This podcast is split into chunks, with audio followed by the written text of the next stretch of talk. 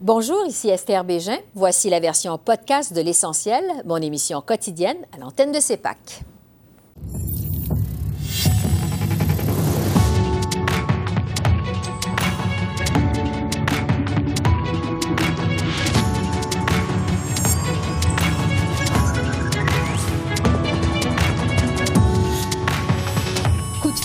Deux écoles juives à Montréal sur fond de guerre entre Israël et le Hamas. Les premiers ministres Trudeau et Legault dénoncent la montée de l'intolérance. Évacuation des Canadiens de la bande de Gaza, une centaine de ressortissants maintenant hors de danger. On rejoint au Caire l'ambassadeur du Canada en Égypte, Louis Dumas. Les troupes de Pierre Poilièvre en avance d'un point au Québec devant les libéraux et le Bloc selon Main Street. Notre panel d'analystes réagit à ces chiffres. Bonsoir, Mesdames, Messieurs. Les premiers ministres Justin Trudeau et François Legault ont dénoncé aujourd'hui d'une seule voix les actes antisémites qui éclatent au pays en lien avec la guerre entre Israël et le Hamas. Les deux hommes étaient réunis ce midi sur une même tribune pour officialiser leur entente de 1,8 milliard afin d'accélérer la construction de logements au Québec. Mais ce qui s'est passé à Montréal dans les dernières heures a pris beaucoup de place dans leur conférence de presse après qu'un conflit ait dégénéré à l'Université Concordia entre étudiants pro-palestiniens et pro-israéliens. Deux écoles juives ont été visées par des coups de feu. Voici les premiers ministres Trudeau et Legault. Je veux euh, dire que c'est avec horreur qu'on a appris ce matin euh, des coups de feu euh, qui ont eu lieu dans plusieurs écoles juives ici à Montréal la nuit dernière. Je veux être très clair. Nous condamnons cette violence antisémite dans les termes les plus forts. Cette haine n'a pas sa place. Pas ici à Montréal, pas nulle part au Québec, pas nulle part au Canada. On a besoin de se rappeler de qui on est. Je sais que les émotions sont fortes, les gens euh, sont apeurés, sont en deuil, mais de s'attaquer les uns aux autres entre Canadiens, c'est pas ce qu'on fait. C'est tolérance zéro. Et puis, je appelle aux forces euh, policières. On ne veut pas de haine et de violence au Québec. Puis on ne tolérera pas ça. Et il faut que le message soit clair. Euh, je comprends qu'on voit à la télévision des scènes euh, horribles, mais il faut à un moment donné, ici, être capable de se parler calmement. Donc, je fais un appel au calme. Et pendant ce temps, sur le terrain de la guerre entre Israël et le Hamas, le terminal de Rafah qui relie la bande de Gaza à l'Égypte a rouvert jeudi pour permettre l'évacuation des étrangers. Selon Affaires mondiales Canada, environ 350 Canadiens sont toujours prisonniers de la bande de Gaza. Pour faire le point, je retrouve au Caire Louis Dumas, qui est ambassadeur du Canada en Égypte. Bonsoir, Monsieur l'ambassadeur. Bonsoir, Mme Bégin. Le passage de Rafah a dû être fermé hier en raison de risques sécuritaires. Quelle est la situation au moment où on se parle? Comme vous l'avez mentionné, hier, on a, le, le, la frontière a été fermée. Et puis aujourd'hui, heureusement, après quelques heures, on a ouvert la frontière. Et puis présentement, euh, la frontière est, était ouverte aujourd'hui, mais présentement, elle est fermée parce que du côté euh, palestinien, on ferme la frontière lors du coucher du soleil, qui est environ à, je dirais, 17h, 18h ici euh, dans la région. Mais quand même, est, selon les dernières nouvelles, il y a environ une heure, il y a 31 Canadiens euh, résidents permanents et leur, les membres de leur famille qui ont réussi à traverser. Ils sont présentement avec les autorités égyptiennes pour les contrôles de sortie, les contrôles d'entrée en Égypte. Et puis par la suite, ils sont accueillis par euh, notre équipe qui était à Rafah. Sont mis sur l'autobus, amenés au Caire. Ouais. Avec ces 31 Canadiens, euh, combien de ressortissants ont pu être évacués de la bande de Gaza jusqu'à maintenant? Il y a quelques jours, on a réussi à évacuer 75, euh, encore une fois, Canadiens, résidents permanents et membres de famille. Donc, ça monte notre total environ un peu plus de 100. Donc, ce qui est très bien, mais quand même, il y a beaucoup de gens, il y a beaucoup de Canadiens, euh, de, de personnes d'intérêt pour le Canada qui sont encore de l'autre côté de la frontière, qui sont encore dans la bande de Gaza, des gens qui souffrent, qui ont des, euh, des qui qui vivent une situation excessivement difficile. Donc, il faut, euh, bien qu'on peut se réjouir d'avoir une centaine de personnes qui, qui ont traversé, je pense qu'il ne faut pas oublier que de l'autre côté, il y en a plusieurs centaines. Oui. Donc, 106 environ au total. Euh, comment se portent les évacués? Est-ce qu'ils ont besoin d'aide médicale? Certains, ont, je dois dire que tout d'abord, les, les, premières personnes qui sont arrivées ici au Cap, puis on, si vous me permettez, Mme Bégin, j'aimerais expliquer le, le, le, trajet qui, de Rafah jusqu'au Cap, qui est un trajet quand même assez long, qui, qui peut prendre environ 8 heures sur une route qui est assez euh, difficile, une route qui, euh, qui euh, dans une région qui euh, souvent euh, était l'objet de, de d'affrontements entre, entre, les forces égyptiennes et les groupes, euh, les groupes criminels dans la région. Donc, c'est une, c'est une région qui qui, qui, qui, qui est intense, c'est un trajet qui est très long. Les gens, une fois qu'ils arrivent au Caire, après un trajet de 8 heures, ils sont excessivement fatigués. Excessivement fatigués, à la fois soulagés, mais fatigués d'avoir attendu très longtemps euh, dans la bande de Gaza, soulagés d'avoir euh, pu sortir euh, de la bande de Gaza vers l'Égypte. Et puis lorsqu'on leur parle, ils sont quand même euh, très euh, heureux d'être ici parmi nous. Ils sont très contents de la, contribution du Canada afin de les ramener à, la maison. Et puis lorsqu'on on les reçoit à l'ambassade, si vous me permettez, avant qu'on les reçoive à l'ambassade, on leur offre le logis, des chambres d'hôtel pour eux. On leur permet également d'avoir, de manger des repas qui sont, euh, qui sont, qui sont nutritifs, qui permettent de leur donner un peu d'énergie. Et puis par la suite, on les amène à l'ambassade après avoir dormi. Et puis euh, on les rencontre. Et tout d'abord, on les rencontre dans une station médicale qu'on a créée en coopération avec l'Organisation internationale des migrations. Et puis les gens font euh, reçoivent les, soins nécessaires. On fait un tri euh, dès leur arrivée et on leur offre euh, les soins médicaux tant physiques que, que, mentaux parfois. Et puis par la suite, on peut procéder au traitement de leurs demandes. Et puis, euh, donc, ils rencontrent des experts en affaires consulaires qui, pour les Canadiens, des experts en immigration pour ceux qui sont résidents permanents ou qui ont besoin de processus d'immigration. Et puis, s'ils sont prêts à voyager, on les amène directement à un agent de voyage et puis ils peuvent faire leur, euh, créer leur, euh, leur trajet vers le Canada. Donc, on s'engage de les ramener au Canada le plus rapidement possible, si possible dans un espace de 72 heures, comme nous demandent les autorités égyptiennes. Oui, on imagine beaucoup de soulagement pour euh, ces Canadiens. Euh, Expliquez-nous maintenant comment les négociations pour évacuer ces ressortissants euh, se déroulent avec l'Égypte, Israël et le Hamas qui sont impliqués. À quel point c'est complexe pour vous? C'est très complexe, je dois dire, mais euh, c'est un, une zone à laquelle on a peu de contrôle, mais qu'on doit avoir beaucoup d'influence. Donc, euh, mes collègues à Tel Aviv, mes collègues à Ramallah, ici euh, sur le terrain en Égypte, avec les autorités égyptiennes au Caire, laissez-moi vous dire qu'on utilise tous les canaux diplomatiques, tous les canaux possibles afin d'influencer l'établissement de la liste, afin de s'assurer qu'il y ait des Canadiens sur la liste. Et puis quand même, on a réussi à faire la liste euh, à quelques reprises. J'ai bon espoir qu'on va refaire la liste dans les prochains jours. Donc, euh, ça, ça, va quand même très bien. Je pense que le Canada a une bonne réputation. Le Canada a contribué aussi à l'aide au développement euh, pour la bande de Gaza. On a, on on promis, on s'est commis à la hauteur de 60 millions de dollars. Donc, je, pense, je crois que c'est des, des, des, indicateurs très positifs. Ouais. Mais je vous rassure, Mme Bégin, fait des efforts Oui, parce que vous dites on utilise tous les canaux diplomatiques. On se demande euh, ici, est-ce que le Canada a assez de poids politique dans cette région pour faire avancer justement les dossiers des Canadiens? Vous savez, le Canada a une longue relation ici en Égypte. Donc, euh, la, la, présence du Canada en Égypte euh, va célébrer son 70e anniversaire l'année prochaine. Il faut pas oublier également que l'Égypte, c'est un, pays où ce que le Canada a apporté la paix.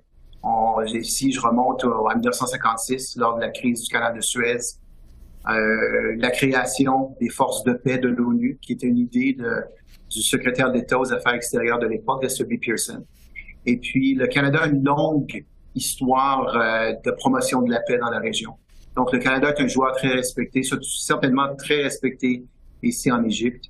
Et puis, je pense que les gens se rendent compte aussi que le Canada veut faire partie de la solution. Donc, euh, c'est avec grand respect qu'on approche de nos collègues égyptiens, puis c'est avec grand respect qu'ils nous accueillent également. Ouais. Il reste encore combien de Canadiens à évacuer dans la bande de Gaza au moment où on se parle?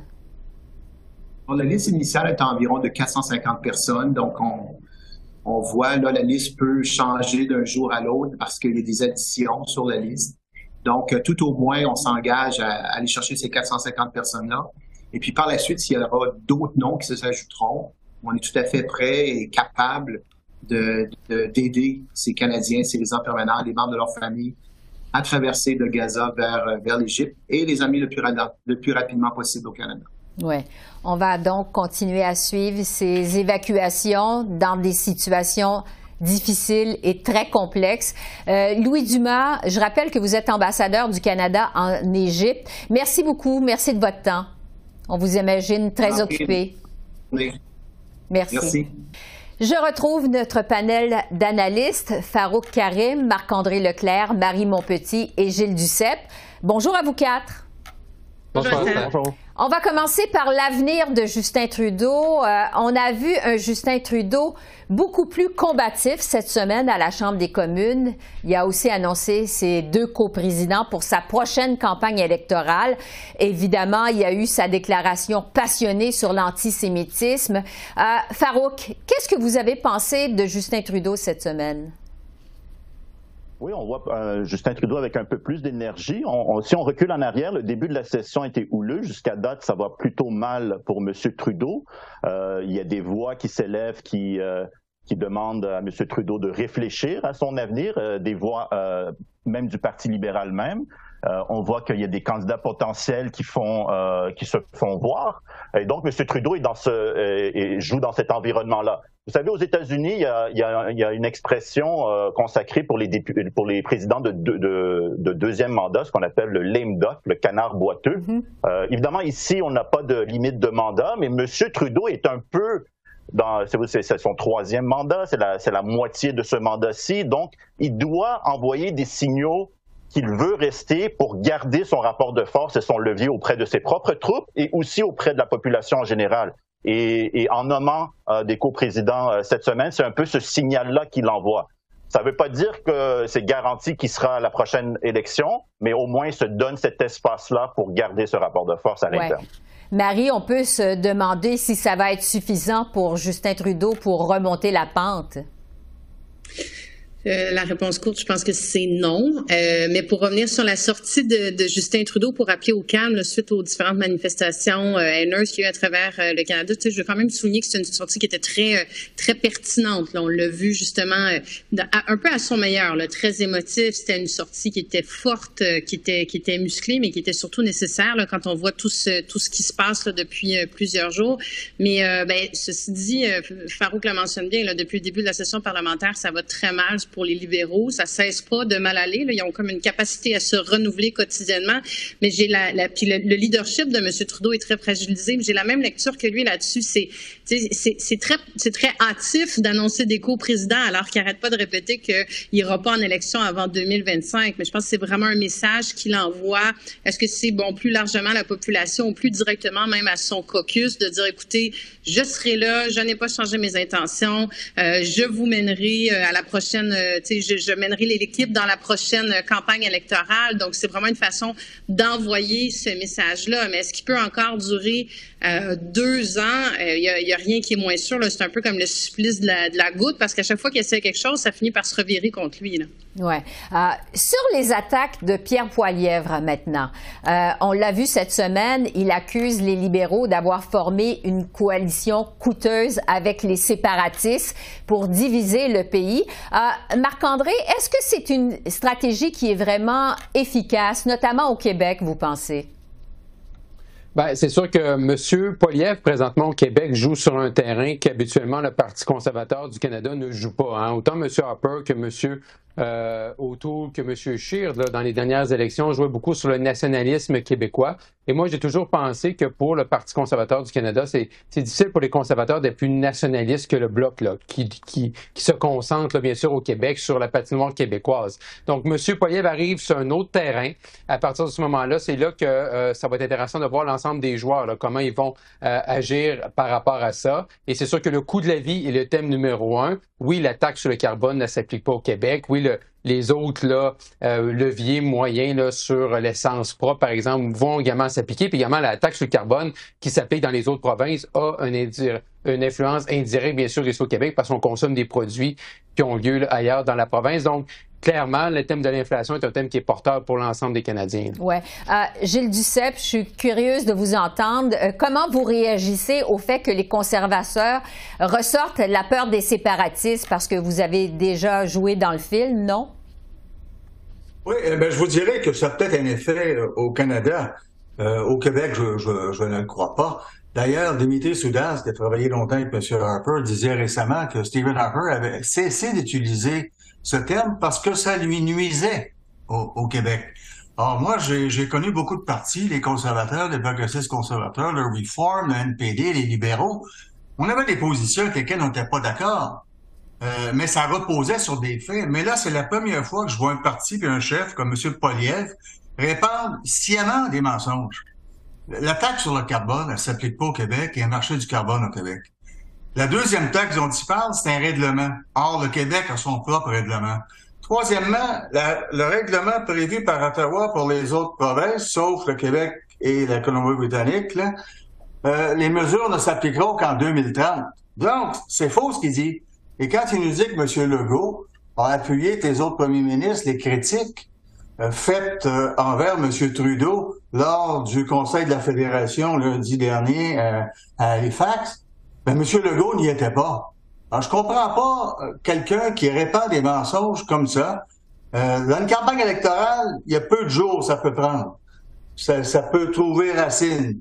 Mais euh, dire ça là, des mois avant une élection, sinon une année, je pense que finalement, ça risque de se retourner contre lui parce que les gens attendent autre chose, plus de hauteur, plus de distinction de quelqu'un qui voudrait être premier ministre et non pas quelqu'un qui se comporte élémentaire. Oui. Euh, Marie, quand même, on voit qu'il y a du mouvement dans les sondages avec les conservateurs qui mènent par un point au Québec quand même.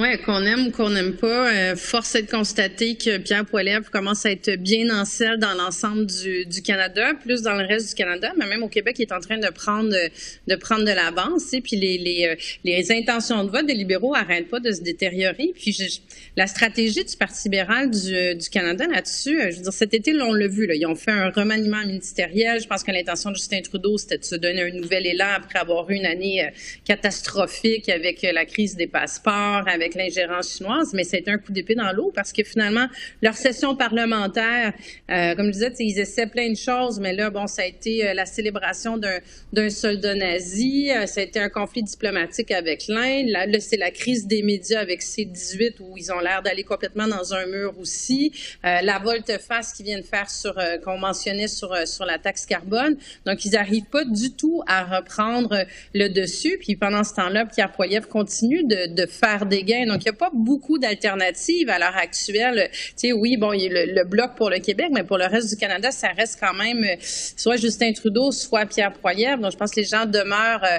demeurent attentifs. Mais comme je disais, Justin Trudeau essaie des choses, puis ça se, revire contre lui. Donc, plus il essaie, pire c'est, là. Oui. Euh, Gilles Duceppe, comment vous réagissez à ce sondage qui place les conservateurs en avance au Québec? Je pense que par Main Street. Or, Main Street, quand on regarde ces sondages et les résultats par la suite, comme erreur par-dessus erreur au Québec, son échantillonnage est beaucoup trop gros à Montréal et à Québec et pas suffisamment chez les francophones. Il faut plutôt se fier au sondage léger-léger. Léger-léger, chez les francophones, le dernier sondage donnait, et les chiffres sont sortis uniquement pour l'ensemble, donnait 30, 29, 22, je crois. Mais chez les francophones, c'est 37 pour le Bloc, 24 pour les libéraux, 20 pour les conservateurs. Chez les 55 ans et plus, c'est 40% pour le Bloc. Ça, c'est plus crédible que Main Street. Main Street a fait des erreurs aux dernières élections énormes. Or, je pense qu'il faut euh, regarder ce que Léger Léger, qui est beaucoup plus solide dans ces sondages au Québec que ne l'est Main Street. Ça, ça, rapport. Cela dit, euh, on entre donc dans une pause parlementaire qui marque le dernier droit avant le congé des fêtes. Alors, j'aimerais qu'on fasse le bilan de cette session jusqu'à maintenant. On le sait, la politique étrangère a pris beaucoup de place. Euh, Farouk, quel bilan vous faites de cette session jusqu'à maintenant de façon générale? Ben, du point de vue euh, du gouvernement, c'est un peu euh, c'est un peu raté. Là. On a, tout le monde a un peu parlé des, ratés depuis le début de la session. Il y a une obsession chez la population canadienne en ce moment, c'est le coût de la vie et l'inflation. C'est ça, qui, qui, euh, qui affecte les gens. les mesures qui ont été proposées par le gouvernement ne semblent pas suffisantes et créent de la division. L'autre enjeu, euh, qui, est, euh, qui, est, plus récent. C'est évidemment un enjeu de politique internationale qui va avoir un effet, on, on parle du conflit au Proche-Orient, qui va avoir un effet euh, manifeste en politique domestique. Et on le voit avec la déclaration de M. Trudeau hier passionné, il voit que ça crée de la division. Donc, c'est deux éléments qui créent beaucoup de division. Et c'est le bilan que j'en fais jusqu'à date de la session. Oui. Marc-André, ça semble avoir été quand même une bonne session pour les conservateurs. Quel bilan vous faites de la session de Pierre Poilièvre? Non, c'est clair, Esther, que les conservateurs, on a vu une remontée là, dans les sondages. Là, ça fait peut-être une près de plus d'une quarantaine de sondages que les conservateurs sont premiers. Euh, peu importe la maison de sondage au niveau euh, pan-canadien. On a vu durant l'été que, ça, que les conservateurs ont pris vraiment une avance et M.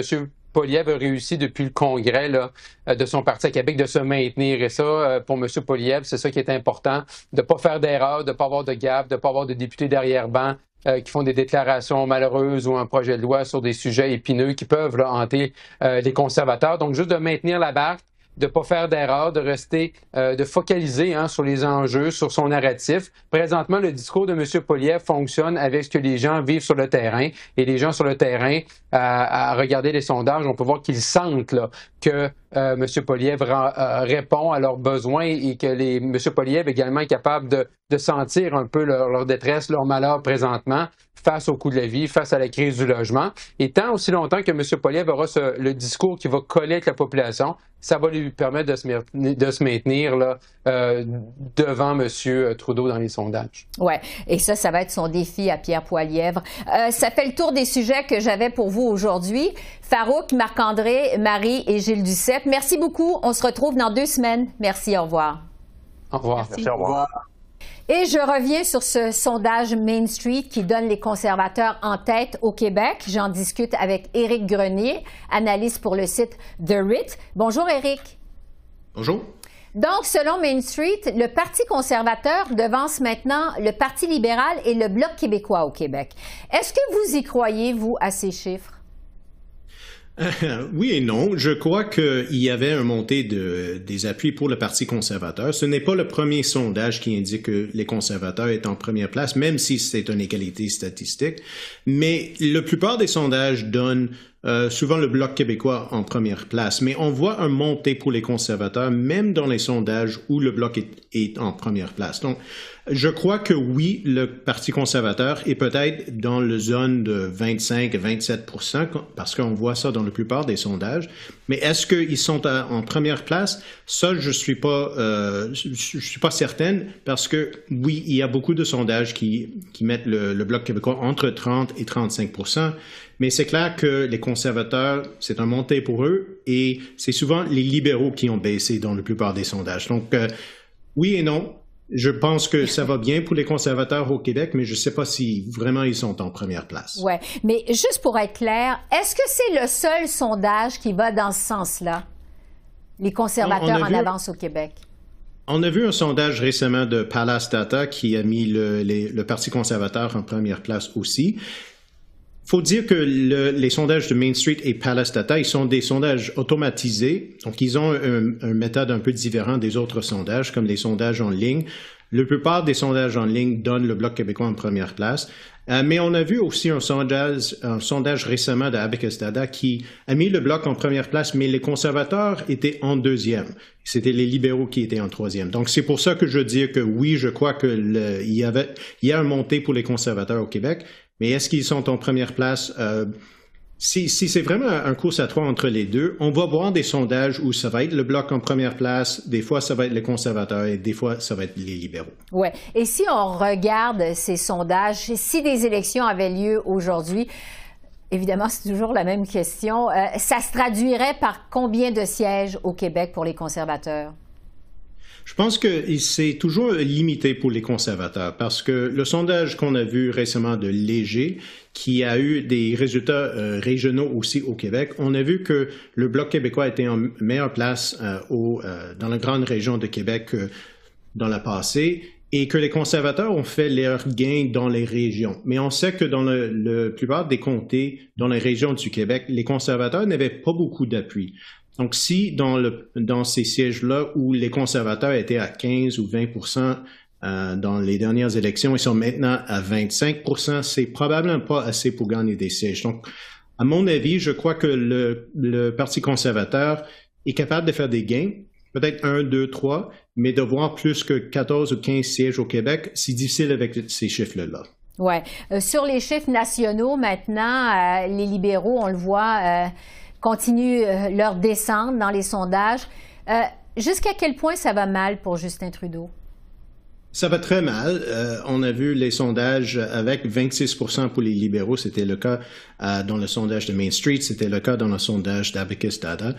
C'est un peu le, le plafond peut-être ou le, le, plancher pour les libéraux, le 26% Il y avait quelques sondages qui indiquent les libéraux étaient à 24 ou 25% mais euh, la grande majorité, c'est autour de 26% C'est euh, le résultat pour Stéphane Dion en 2008. Je pense que c'est peut-être le plancher pour les libéraux, parce qu'on n'a pas vu beaucoup de mouvements depuis les dernières semaines. Tout le mouvement qu'on a vu dans les sondages, c'était pendant l'été et le mois de septembre.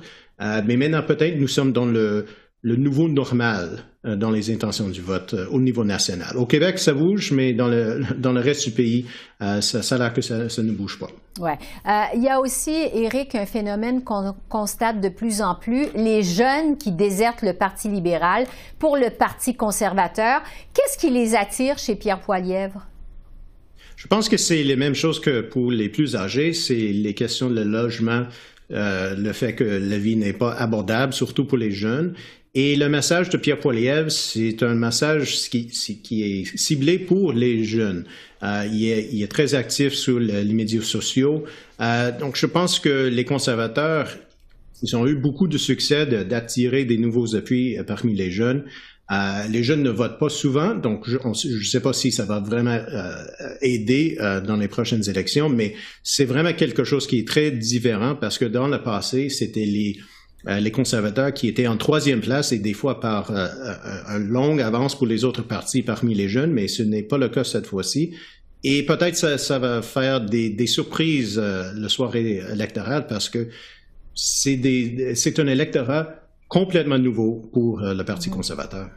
Éric Grenier, merci de nous avoir aidés à décortiquer les chiffres. Très apprécié. Merci. Merci à vous. Et en terminant, euh, un mot pour vous dire qu'Ottawa va présenter sa mise à jour économique le 21 novembre prochain. Alors voilà, c'est comme ça qu'on a vu l'essentiel de l'actualité de ce jeudi 9 novembre sur la colline du Parlement à Ottawa. Esther Bégin qui vous remercie d'être à l'antenne de CEPAC, la chaîne d'affaires publiques par câble. Je vous souhaite une excellente fin de soirée et je vous dis à demain. Au revoir.